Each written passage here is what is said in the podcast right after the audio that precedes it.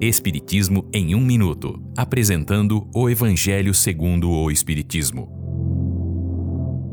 Capítulo 11.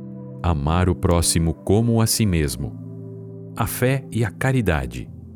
Esta é uma livre interpretação do texto de um espírito protetor de 1861.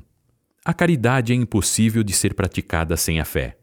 A generosidade inspirada pela fé, com coragem, perseverança e a certeza de estar levando a ajuda necessária a quem precisa, sacrificando os próprios interesses, essa é a real caridade.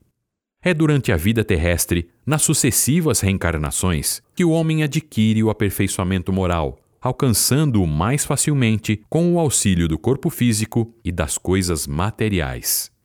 As dificuldades da vida, a diversidade de gostos, as necessidades são os meios utilizados para que o homem evolua moralmente, pois a harmonia entre todos só pode ser mantida à custa de sacrifícios e concessões.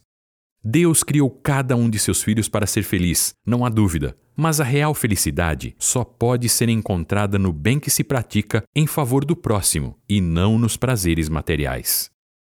Para a evolução moral do homem, é necessário ainda o sacrifício do egoísmo, do orgulho e da vaidade. O homem só triunfará se a caridade o inspirar e se a fé o sustentar. Esta é uma livre interpretação. Livro consultado: O Evangelho segundo o Espiritismo, de Allan Kardec, edição 3, em francês. Visite nosso site www.vidaespiritismo.com.br.